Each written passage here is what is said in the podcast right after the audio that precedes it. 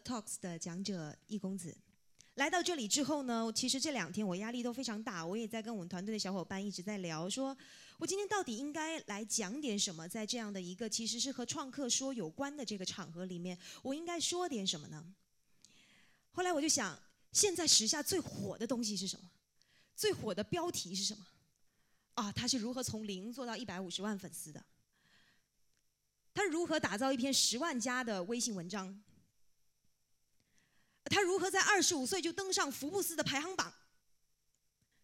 他如何通过一场演讲就扬名立万？很多这种类型的标题特别特别吸引球，我也非常愿意点进来看。后来发现这些标题呢，都跟我其实没什么关系。我曾经去参加过一个微信营销的会，那个时候微信才刚刚开始。这个微信营销的会，大家对这个海报觉得似曾相识吧？或者有点眼熟吧，在哪儿？老是觉得在哪儿看到过，不是在动车的广告上面呢，就是在那个机场的那个大屏里，或者就是在某一个呃阅读量十万加的这种微信文章里，经常会有这种微信营销。我特地模糊掉跨年演唱会，五个大牌，哇，每一位都是西装革履。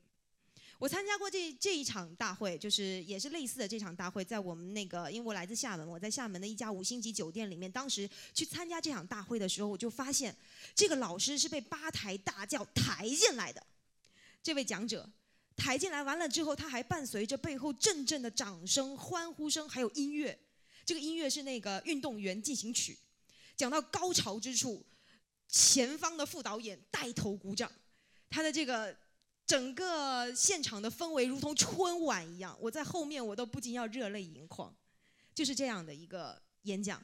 演讲完了之后，他演讲的内容大概就是如何运营微信，里面涉及到如何开设微信公众号，比如说微信公众号应该怎么发，那你要在哪一个区域里面，比如说在素材管理里面，你们要怎么样添加图片，然后这个添加完图片之后呢，我怎么样把这个图文排版变得更漂亮一些，等等等等。听完了这场演讲之后，当时我心里就一直在想一个问题，就是我们一直很被这种标题党所吸引，我们一直很希望速成，我们一直都很着急的在赶路，像是一个游戏里面的游侠一样，不断的在寻找装备，在打怪升级，但是却往往忘记了我们的方向在哪里。不忘初心，方得始终。那这个初心在哪里呢？呃，K K 的失控里面说到这样一句话：复杂之下必有共同的简易原则。如果我们真的找不到答案的话，那我们就可以从我们过往的经验和现象当中去寻找答案。然后我就想，我到底在做一件什么样的事情？我们在寻找自己，我们在寻找和我们能够有共同志向的团队，在寻找用户，在寻找客户。而这一切里面都有一个共同点，就是他们都是人。所以，其实我们一直都在做一件事情，就是如何来对待人。每次在公开场合演讲的时候，总会有人问我一个问题：你们的商业模式是什么？你们是怎么赚钱的？意外艺术未来要如何赚钱？这些问题就像比大姨妈还勤，几乎每个月都会来那么个三四次。我都没有办法招架。其实我发现，所有的商业模式到最后就归因于一点：你要怎么样去对待这个人。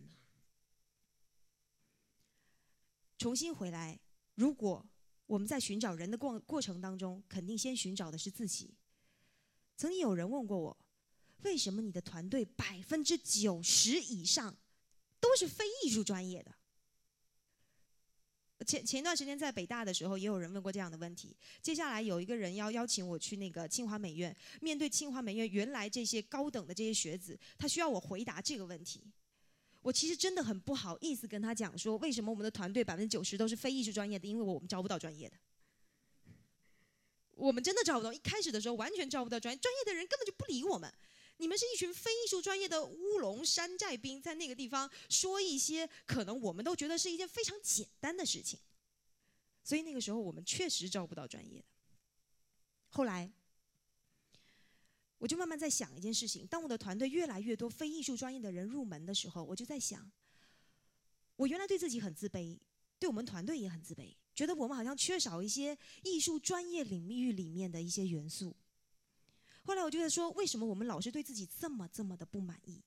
我们是一个这么鲜活的个体呀，我们都在穷尽一生的去想我们要怎么去拿到一副好牌，但是却忘记了我们要怎么样更好的去打好我们自己手中的牌。后来我研究了一下，发现我们这个团队里面最大的优势就是不专业。那不专业的人可以做些什么事情呢？我非常庆幸这个不专业。不专业的人可以做一件事情，就是你会发现艺术这个东西，到最后其实还是人去创造的，是艺术家通过他擅长的某一种形式去创造，创造了一个作品，而这个作品能够和你之间产生心灵的共鸣。那我们之前为什么这么害怕艺术，或者说之前艺术跟我们之间为什么距离这么强烈呢？就是因为有一个东西叫技法挡在了这个面前。所有专业的人士肯定首先想到的是技法本身，所以你们看到特别多美术史论也好，包括说很多策展人写的这些策展的前言也好，特别的有哲理，但是我看不懂，真的看不懂。但你再去看艺术家的这个创作的过程当中，你就会发现，如果你真的打破了技法，回到了人之后，它就是一个活生生的生命。这个生命和你之间是否可以产生共鸣？举一个很简单的例子，比如说书法。呃，在场有多少人，大家能够认识到这一幅书法作品？有吗？这幅书法作品是颜真卿的祭侄文稿。大家应该小时候都有学过书法吧？那个时候我学，我记得我小时候学书法的时候，首先第一个要临摹的人就是颜真卿。当时颜真卿有多宝塔碑，有没有？方方正正。我每天，我我我大概临了十几年，都一直在横竖撇捺那个地方一直在临，就是临他的那个多宝塔碑。但是当我看到这幅作品的时候，我整个惊呆了。我不相信它是颜真卿写的。但是各位知道吗？这一幅书法作品是天下第二行书，第一行书是王羲之的《兰亭集集序》，现在已经找不到了，有可能埋在乾陵里，也也有，只是有人这么猜测。所以，如果当他找不到的情况底下，这一幅现存于台北故宫的颜真卿的祭侄文稿，就是现存在这个世界上的。当代呃第一天下第一行书，你会发现这怎么能够叫天下第一行书呢？字迹潦草，涂涂改改。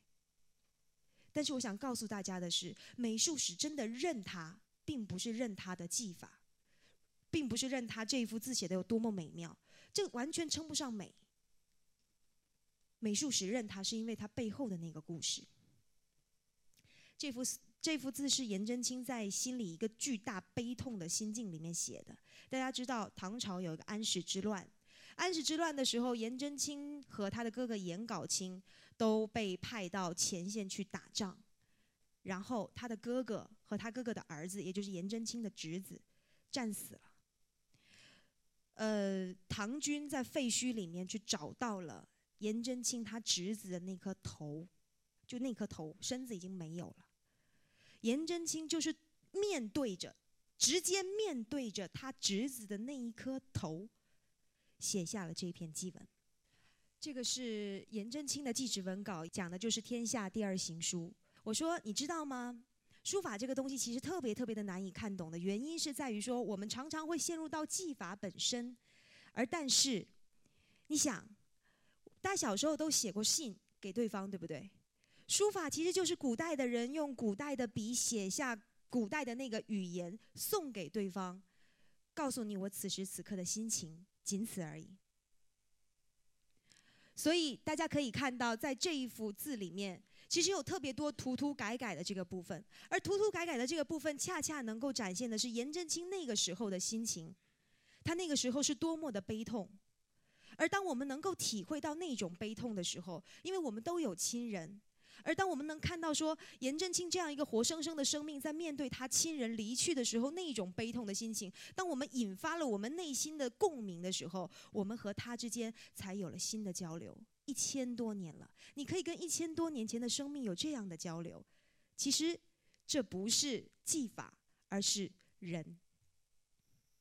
所以技法只是工具，工具背后的关键在于人。你会发现说，在不断的去描述这些艺术家的过程，我们其实不无形当中只是把艺术家的故事展现出来给你看。你如果感动了，那你会爱上他。而在这个过程当中，我们也吸引到了我们的用户，同时在吸引用户的过程当中，我们也认识了自己。所以一切都是在找人。美的本质不过是一棵树去摇动另一棵树，一朵云去推动另一朵云，一个灵魂去唤醒另一个灵魂。当你找到了人之后，还有一个事情你需要去找，因为我们的力量太渺小，我们很希望说能够有更多的大家能够一起走到我和我们一样在做一样的事情，就是把美、把艺术传达给更多的人。所以我们找了一个人，蒋勋。那我当时去找到蒋勋的过程，其实是还是蛮艰难的。那个时候，大家可以看到我们做了几个事情。第一个事情，我们买了蒋勋老师几乎所有的书，我们团队也几乎把蒋勋老师所有的书籍，呃，有声的那个图书，还有包括他的音频也都听了一遍，真正了解到蒋勋老师是一个什么样的人。我们再来想，我们应该如何去打动他。那个时候，我们真的是籍籍无名的。